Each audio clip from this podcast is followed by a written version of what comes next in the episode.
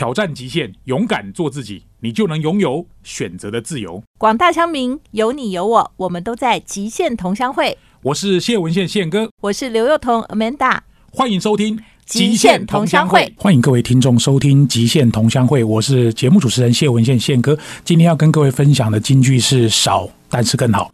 二零一七年，我看了一本书，就是格瑞格麦基扬写的《少但是更好》这本书。他是专准主义的奉行者。其实他告诉我们，人生有很多东西，其实该舍去。或许你做的事情越少，效果会越好。这句话可能跟我们今天的主题有点关系。我们今天的主题是人生断舍离。两位来宾非常精彩，马上来喽！Hello，各位亲爱的听众朋友们，欢迎各位准时收听每个礼拜五七点到八点 FM 九六点七环宇广播电台极限同乡会。今天是我们的极限大来宾，我跟 Amanda 又合体啦。哦，宪哥好，我是主持人刘幼彤 Amanda。今天我们除了两位主持人呢，我们还有两位大来宾，所以呢阵容非常的坚强，所以讨论的题目呢 就反而要反过来，就是我们今天人很多，我们要讨论一个。变少的问题，对对对，这个时候一定要讲一句话，就不得了啦！不要每次都不得了，每次两个人这个合体的时候都不得了，不得了。只有在每个月的第三个礼拜五晚上，我们两个才会合体啊。就是有一天，Amanda 传了一个天下文化的报道，五十家这个里面的讯息给我，里面谈到了就是有一个乳房外科的医师得了癌症，然后他透过自己家里的整理或者心灵上的整理，我觉得这一篇其实也蛮值得讨论的，叫人生断舍。结果没想到，这里面两个主角我们都认识，就是因为我们认识，觉得找来比较容易。没有，其实我觉得我们大部分在现在的生活里都想要更多，我们经常想要买更多、吃更多、有更多，然后做更多。反正我们大概就很少去想说，我们什么东西可以少一点，对。但是呢，如果你今天听到这两位来宾他们的人生故事或者他们的职业，我们就会忽然发现说，其实你要那么多。有一句话讲嘛，如果后面全部都是零，那你前面第一个数字也是零，那就最后都是零哦。那你那前面一定要个一 哦，那至少。这个就是那个唯一的健康很重要，所以今天其实因为我们这边很多新竹的园区的朋友嘛，相信大家的工作就是每天就是多都要多，那赚的当然可能也多啦。但是到底什么才是最重要的？我觉得看到那篇文章，我真的有很深的感触。嗯，所以我们先来介绍一下今天的大来宾。好，我们今天第一位来宾是中国医药大学的乳房外科的医师郑瑜书医师，请郑医师跟听众朋友们打声招呼。各位听众，大家好，我是雨叔。好，郑医师其实在二零一七年 long time ago 曾经来上过我们的节目。另外一位大来宾也是在一年多前曾经来上过我们节目，那时候是谁与争锋的参赛选手啊，是。全台最知名的这个整理师李淑仪，请布莱尔跟听众朋友们打声招呼。Hello，各位听众，大家好，我是整理师布莱尔。那大家一定没有想出来说，到一个整理师跟一个乳房外科的医生 还得了癌症，这样到底能够怎么样凑在一起？两个都有师啊。对，好，那我想请问一下于叔，因为这一篇报道可能听众或许不知道，因为乳房外科医师每天都要帮病患做什么事？乳房外科医师就是大部分我们的门诊的患者女人比较多，嗯，那大部分都是因为啊奇怪，怎么觉得乳房不舒服，乳房摸到肿块，所以进一步做检查。事实上，在门诊我必须要跟好多不同年纪的人，我自己接触过的，从十六岁到九十六岁，我必须要告诉他，检查的结果不大好，这个东西是一般我们所认知的乳癌。哦。你都是告诉人家这个事情，那当时你跟人家讲你的心情是什么，或者对方的反应通常又是什么？事实上，我们专业上来讲，其实有一个固定如何告知坏消息的 SOP 标准流程。那你可以跟我们讲一下吗？这样子，我听医生如果讲了什么的话，我可以心里有点准备。开头两句另外工作 对，查压力 SOP，你可能就抓到我们的套路了。比如说，哎，来的时候我们会特别，哎，就是环境一定会先理清好。所以，如果说啊，这个进进出出啦，很多人在那边整理环境等等，我们会先说麻烦环境要尽量空。好，所以环境要先。做准备，然后接下来我们通常会先问一下对方说：“哎，经过上次的检查以后，你有没有什么想法啦？你有没有想过可能是好的，或者是不好的，有没有想过这个问题呢？嗯哦，对，那套话，那如果是你有想过是不好的，那这个不好的东西，你有想过，那打算怎么做吗？对，我们都先谈有没有想过这件事情。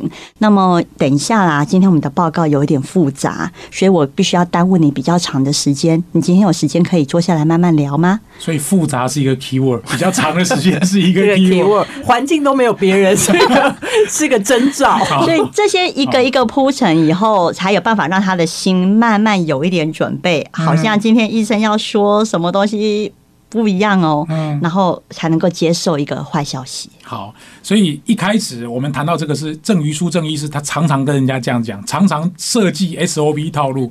可是二零一九年的有一天，你突然间这个身份反过来了，是不是？二零一九年的我印象很深刻，六月二号那一天是个礼拜天，我觉得那天是一个美好的礼拜天。为什么？因为在六月二号以前，我的行程真是爆炸忙，嗯，教学、研究、临床工作等等的，全部塞在一起。我觉得我真的行事历里面没办法再放任何行程了，所以我那时候跟老天爷说，今年的六月过后下半年，请你让我修好修满。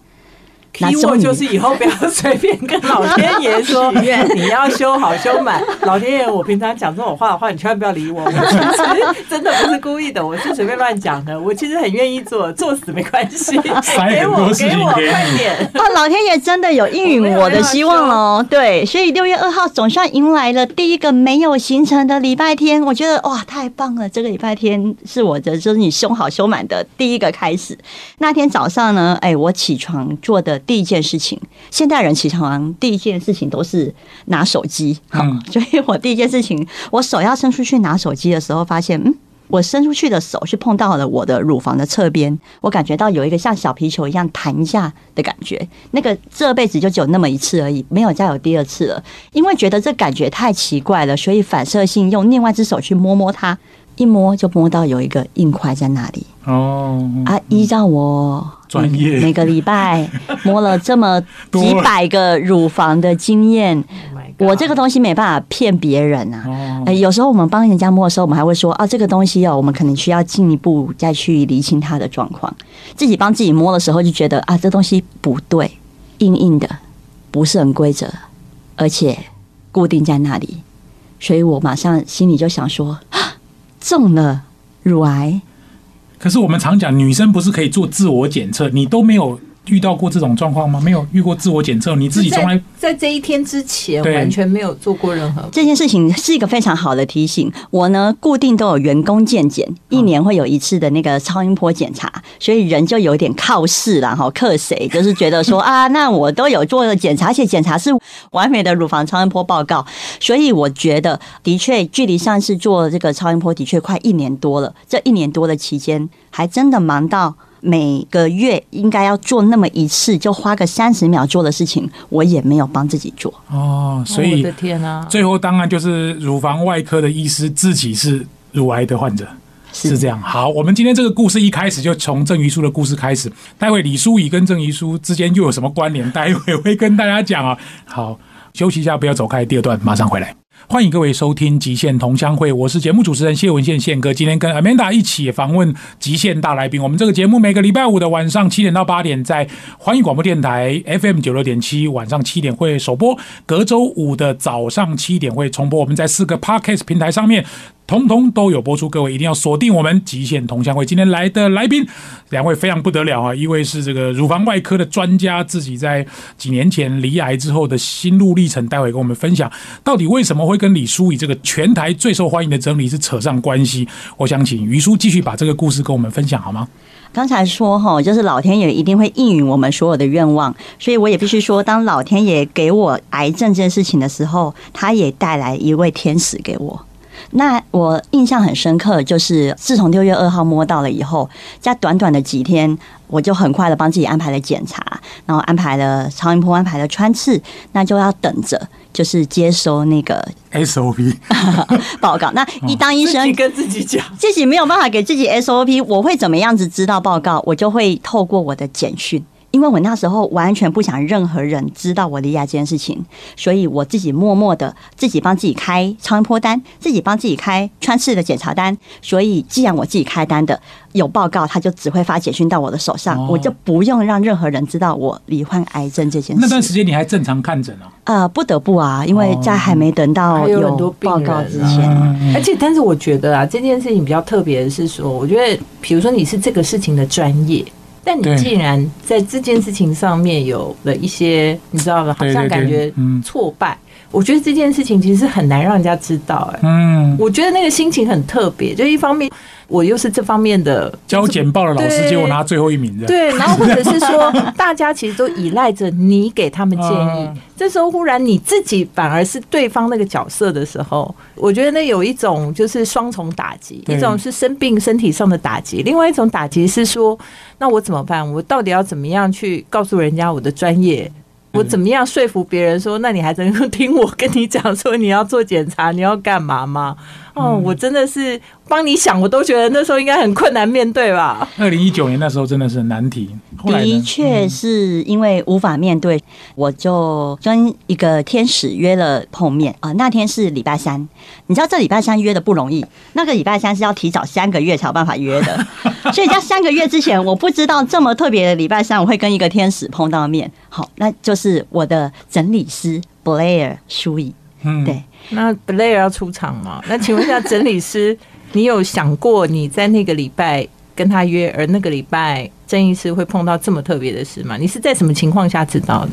我事前是完全不知情的，我就是像平常处理案件一样，依约来到客人的家，然后叮咚打开门，然后开始帮他整理房间。那那一天其实对我来说非常的有趣，因为于叔在家里面其实算蛮大的，可是他的空间里面堆满了不同的纸箱，那是他当初要搬过来这个住处的时候带过来的纸箱。他搬过去多久？大概两年左右吧。哎，我搬过去一年，我当初带了二十六个箱子到新的住处。嗯，过了一年以后，为什么我需要舒怡的帮忙？因为我只拆了两个箱子，所以我跟二十四个箱子当室友，当了一年 都没有拆开。所以就可以知道他有多忙。嗯哇，对，从这边就可以看出语叔真的是非常的忙碌。那我们那天当然就像我们平常的 SOP 一样，对，帮他拆箱，然后帮他分类物品，陪他一起断舍离，看什么东西需要不需要，适合不适合现在的他，然后再接下来把要留下来的东西依序的摆到合适的位置去做收纳所。以郑医师不是因为生病才找整理师，是提前三个月预约了，然后刚好在你得知你生病的时候，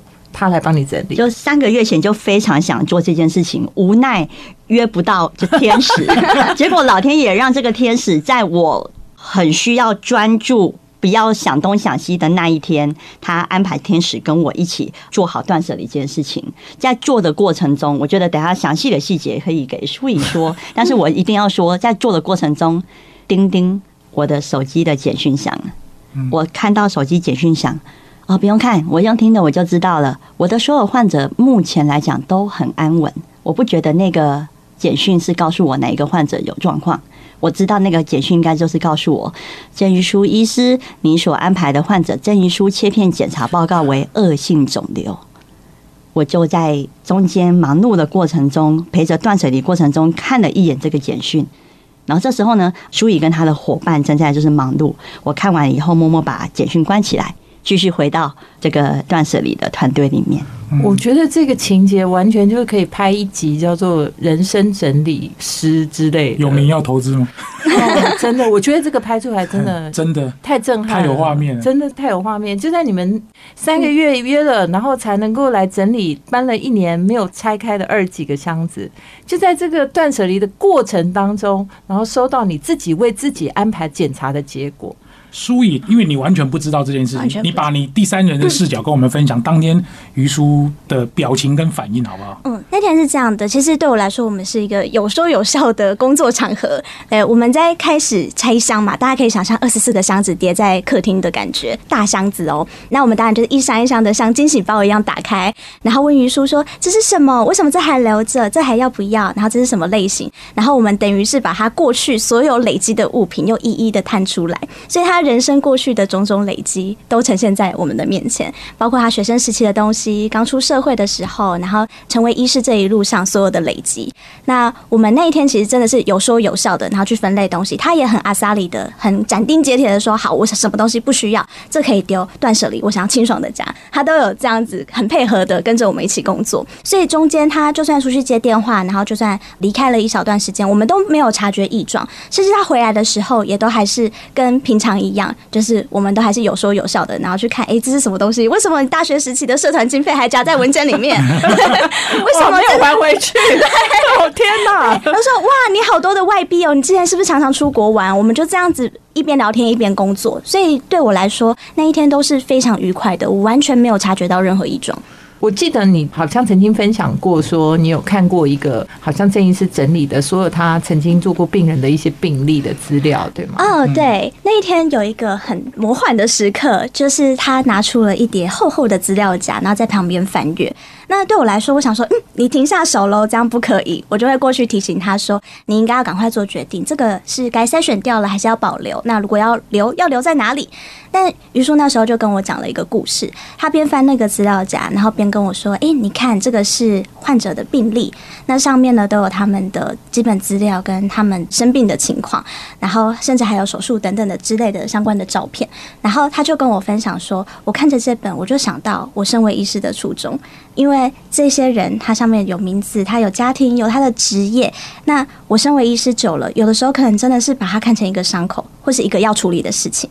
但是其实我们应该想的是，他生而为人，他有他的家庭，他有背后那么多要照顾的人。所以我要看的不只是那个要被拯救的疾病而已，还有这个人。我每次做一件事情，都是在拯救一个家庭的感觉。哦，我的天啊！而且在那个当下，其实。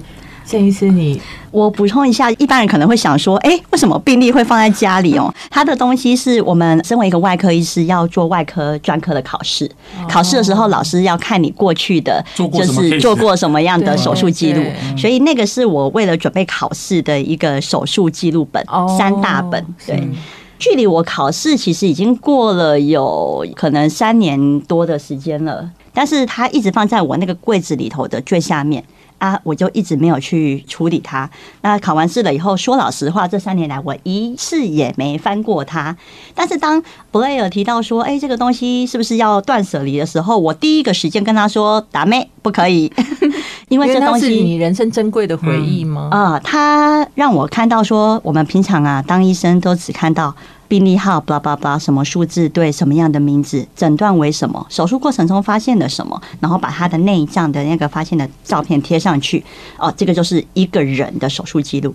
可是这一个人，我还会记得，比如说在回到病房以后，他的老婆递了一个豆浆给我，说这个是他们特地早上五点去排一个榕树下的豆浆，非常非常谢谢，就是九死一生的时候，他先生可以活下来。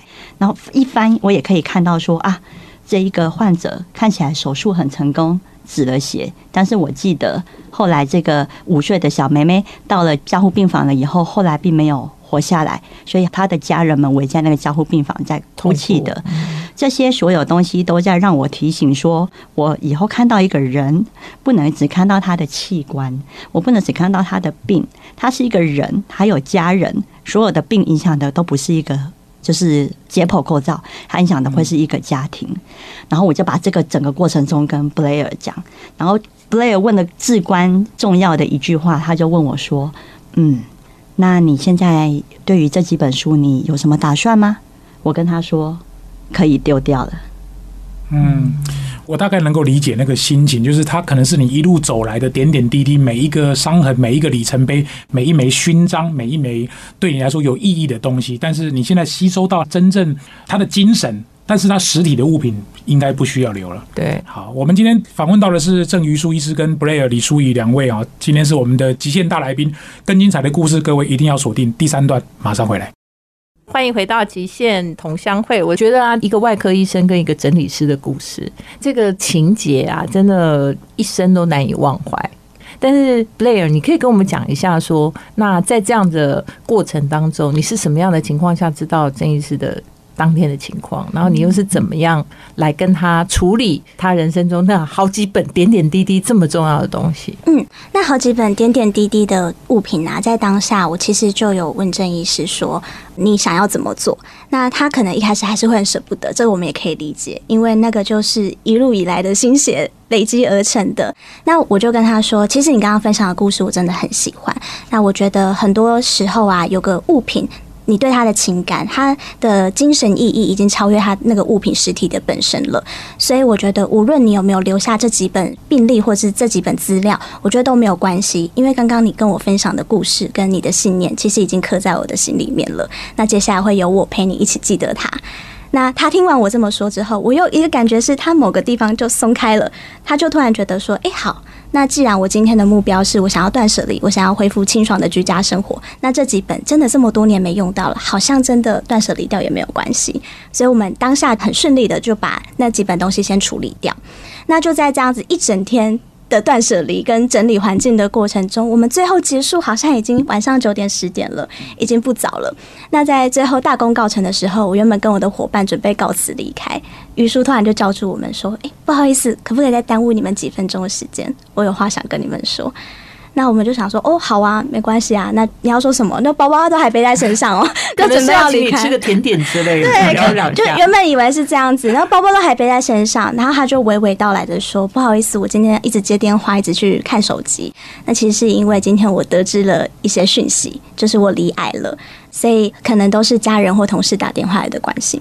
然后那时候我跟我的同事就是面面相觑，我们完全不知道作何反应，因为完全没有想到今天。”我们整天都待在一起，我们却丝毫没有察觉。然后甚至没有给予任何的关心，因为我们真的不知道。然后这当下收到的讯息是非常震撼的。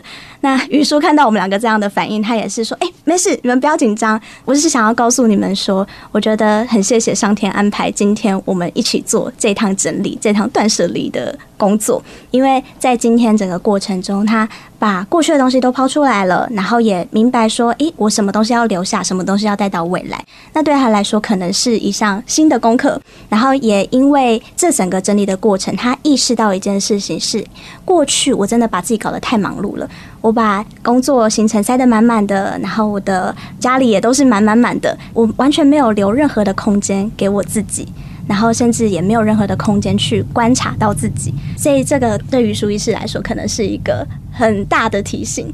他就跟我们分享了他今天一整天工作下来的心得。嗯。事实上，因为布莱尔在《输出影响力》这个课程的决赛，他就是拿这个故事来讲。当然，他后来上了去年的《谁与争锋》这个节目，他一直也很以整理师这个工作为傲。我觉得他也很想要帮助像于叔这样的人，不管在心灵上或者在实体的物品上。能够做一些断舍离的工作。我请布雷尔简单提一下，人为什么想要堆东西，不想丢，对，或者为什么要丢一大堆东西塞在家里？对，因为我刚刚听了，我也觉得我要回去检视一下。你家有几箱？我有很多，我有一个储藏室，里面堆的大大小小，全部都是我从小到大有的没有。我搬多少次家，他就跟着我到哪里去。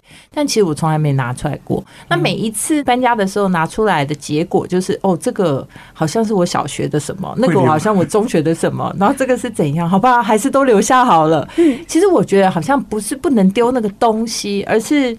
那些记忆对我来讲，好像就是人生的一部分。我丢掉了，感觉好像也丢掉了人生的一部分。嗯，所以怎么办，Blair？救救命啊！好，对于这种东西很多丢不掉的，啊，可能会有几种原因。一种是缅怀过去，就像 Amanda 刚刚说的，很多都是纪念品。那一种是担忧未来，他怕以后没有了，买不到，或是没有了很不方便，所以未雨绸缪，先囤好多好多起来。那再加上我们现代人其实购物非常方便，甚至物资也不会匮乏了，所以家里的。东西一定会越来越多。如果你没有意识到自己到底需要什么、适合什么、想要保留什么，在这个环境里面的话，真的不自觉的柜子就会越塞越满。哇，阿曼达是因为他家太大，所以他放着无所谓。没有，我跟你讲，这个问题就会衍生成另外一个状况，就是你家很小，你也会去租个仓库来摆。这个真的不是大小的问题，我觉得跟心灵有关。所以我刚刚觉得听到那个郑医师跟 Blair 的故事的时候，我觉得那个 timing 真的太微妙了。我觉得听众朋友可能自己现在在这个当下，不知道会不会起鸡皮疙瘩，就是你有没有人生？那么需要整理的一个时刻。你可能平常都觉得没关系啊，我就堆啊堆啊堆啊。但是就像郑医师当时遇到那样状况，郑医师，你觉得那时候这个整理对你来讲，应该已经超越那个整理东西的意义了？刚才 Amanda 提到说 timing 太微妙了，我觉得那个 timing 就是，如果有一天人生很痛很痛的时候，还有那一天你多么多么渴望有一个新的一天的时候，也许那一天就是会立定志向把断舍离做到的时候。那什么时候会很痛，或是什么时候会渴望很有就是新的一天呢？我觉得我也曾经卡关卡在刚才说的缅怀过去跟担忧未来。尤其是在知道离癌的那一个瞬间，的确，我有在想着过去，想着过去是我上次做检查是什么时候。我是错过了什么样的线索吗？怎么没发现这个事情？我也在担忧未来，因为我跟患者说，其实这五年来乳癌的治疗日新月异，为了要做最好的标靶治疗，其实医疗保险要准备个一百万到两百万来做治疗。我自己的保险呢？我有加去就是做了这些事情了吗？我的时间、我的金钱的流失等等，其实，在知道消息的当下，会被过去拉走，会被未来吸走。我有办法回到当下，也是因为当下身边就有整理的团队，所以我没有办法有太多的时间去想过去跟未来，我只能专注看现在的当下，我能够为我自己做什么。所以当思绪放在当下的时候，我觉得我已经知道我什么东西要跟什么东西不要。所以我得到了一个自己心中小小的结论，就是人在幸福快乐的时候，其实不会想要去断舍离什么东西；只有在很挫折低潮的时候，这时候想要跟不要，那个在心中的声音会无比的鲜明。嗯，很清楚，这跟我戒烟很像。我戒了二十年的烟，跟你现在讲的状况很像，就是我真的就不要了，说不抽就不抽了。他也没有什么方法，就是一个念头。我觉得那个念头，我很想问的是，因为从二零一九年到现在，大概也两三年的时间，这一次的断舍离为你的人生带来什么新的色彩，或者是你觉得除了治疗本身以外，你的人生观有什么改变吗？哦，我发现断舍离真的不是只有看到眼前的这个房间、这个箱子而已，其实那个房间、那个箱子，就是每一个住在里头那个人的心灵的样子。所以以前我的心理跟我的行事力就是这样子满满满满满的，什么东西完成任务了就先堆着，然后转眼看下一件事情，下一件东西有了再来收着，那所有东西先放着，我有一天会整理，有一天会来。经过这次的断舍离，我看到了，自从我十八岁离开老家了以后，所有累积的人生，不，它不是跑马灯，你就是人生的每一个物品一个一个出来，我看到。哦，原来我这十几二十年来真的做了蛮多事情的。然后我的人生有点像是你帮自己办了一个生前的告别式。告别式通常就是回顾你过去的人生。其实告别式办了以后，心里就能够觉得道谢，谢谢以前这么努力的自己。我真的很抱歉，此时此刻的我竟然会。落在这么痛苦的状态下，我觉得怨不了别人，很多东西是我自己选择的。我也觉得到爱，嗯，呃，谢谢有这么多的天使来帮我。那如果假设。我今天要离开了，我觉得我可以坦然的道别了。讲到道别这件事情哦，我要说，当天我从整理师上学到的有一个观念叫做行前整理，就是当一个人要离开以前呐，先把自己的房子整理好。他们告诉我说，嗯，很多的家人呐很痛苦，是因为这个人过世了以后，不知道该怎么处理啊。你的东西这么多，我要知道哪些东西要丢，哪些东西不要丢，而且丢了你的东西，就好像我把你这个人给丢掉一样。这个东西打醒了我，我觉得我现在罹患的癌症，我的确是面对一个死亡的可能性。我不希望我的家人到我的房间以后看到二十四个箱子，然后傻眼，觉得他竟然这一年多来都是跟这些箱子当室友的。我觉得我如果把他们弄得干干净净，我的心里一方面很清爽。二方面，我也可以对我的家人很好的交代，你看到的所有东西都可以丢掉，因为我在这个世界上没有牵挂了。嗯，好，我们现在都在请舒怡来跟我们聊聊啊，他看过很多断舍离的例子，有没有什么值得跟我们分享？因为尤其我听过舒怡讲过一段，说郑怡书这个箱子里面其实还有吹风机，他又买了一个吹风机。好，休息一下，不要走开，第四段马上回来。欢迎各位回到极限同乡会。今天极限大来宾，我们邀请到的是郑于书医师跟李淑仪整理师，他们两个有共同的一个经历啊。当然，在二零一九年得到癌症的这段时间，其实跟我自己生病的时间几乎是重叠啊。我就完全能够理解于书医师的那种心情还有变化。其实我自己在人生观上也有很多的改变。最后，我想请布莱尔跟我们分享一下，因为人生断舍离也好，或者是你帮人家整理物品也好，我相信你一定看过很多这种例子，跟我们分享，在你心中什么才是真正的断舍离，好吗？好，首先先说一下我服务的内容。就很多人对整理师可能有误会，就觉得就是把东西摆整齐呀。那我们家可能做家事的人也可以做到，但其实整理对我来说是思考物品与自己的关系，然后决定保留或丢弃的过程。那一个东西它在那边，它可不可以用，跟我这个主人会不会去使用它，其实是两回事。那很多人其实是没有厘清这件事情，就觉得反正它可以用啊，就继续留着，留着留着，东西就越来越多了。那我们会提供的协助就会是透过咨询的方式去询问这个屋主、这个物品的主人说：“你觉得这个东西你还会用到吗？还需要吗？那这个是最适合你的吗？以及您到底满不满意你现在生活的现状？”嗯，那从这个过程，不管是聊天、询问，或是直接实际动手做，那其实都是在帮助这个屋主去觉察觉。察他过去的消费习惯怎么样？觉察他到底怎么去利用自己的空间、自己的时间，以及觉察我现在跟我自己的关系怎么样，跟我家人的关系怎么样，甚至我都怎么对待物品的，我有怎样的价值观，其实都会在这个时候一一的展现出来。所以刚刚我们中场休息的时候有聊到说，诶，我好像很常买衣服，然后衣柜都爆炸了，但是却发现好几件其实根本没穿过，或者是好久没穿到了。那这其实就是一个提醒，这个物品在提醒你说，诶，你会不会太常买了，买到其实都来不及穿？嗯，你会不会都忙到没有时间去检视你的物品了，所以你都忘记你有了什么，只好一直在买。很多人生活都会有这样的循环。那我们整理师能做的工作，就是透过整理你的物品跟你的环境，去提醒你你现在人生在什么样的状态里。我觉得这完全是个心理治疗的过程，根本不是只是整理东西。如果要爱囤东西或买东西，无法断舍离，有时候心理状态是比那个实际的行为更严重。真的，你现在要约你还要三个月吗？可能还是要延长到 半年，可能还是要，但是非常欢迎，也是找我们的团队，就是我们都那他们也会顺带做心理治疗吗？这可能就是要一点缘分，就是看跟你服务的那个整理师，他可以跟你聊到些什么东西。好，你的那个脸书粉钻跟 IG 跟我们分享一下。好，没问题，只要搜寻整理师 Blair 就可以找到我的社群。那如果需要预约服务的话，可以搜寻 Relife，就可以透过我们的团队，然后去预约整理服务。嗯，好，太棒了。我也想请于叔，因为其实女性像我老婆，反正我们周边很多女性的长辈啊，或者是你刚刚讲十六岁。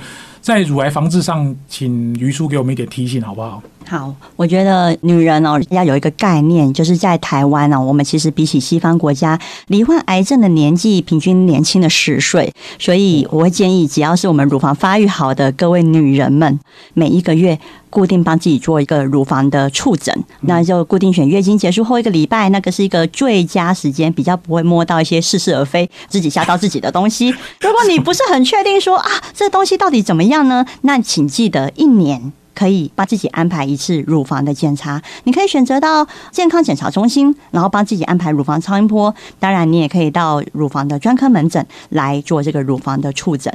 以上的建议呢，是给所有的女人都要做的。但是我也知道，因为在台湾，乳癌是女性发生第一名的癌症，所以我相信听众或是你的家人，应该有人也是在乳癌的治疗中，或是有乳癌的病史。我们从刚才啊，舒怡在分享的时候，我想到一件事情：断舍离这件事情是思考你和物品之间的关系。我相信应该有非常多的女人非常想要跟身上的那个癌断舍离。所以邀请大家，其实我也在思考癌症与我的关系。我为什么会罹患癌症？我过的生活是怎么把它召唤来的？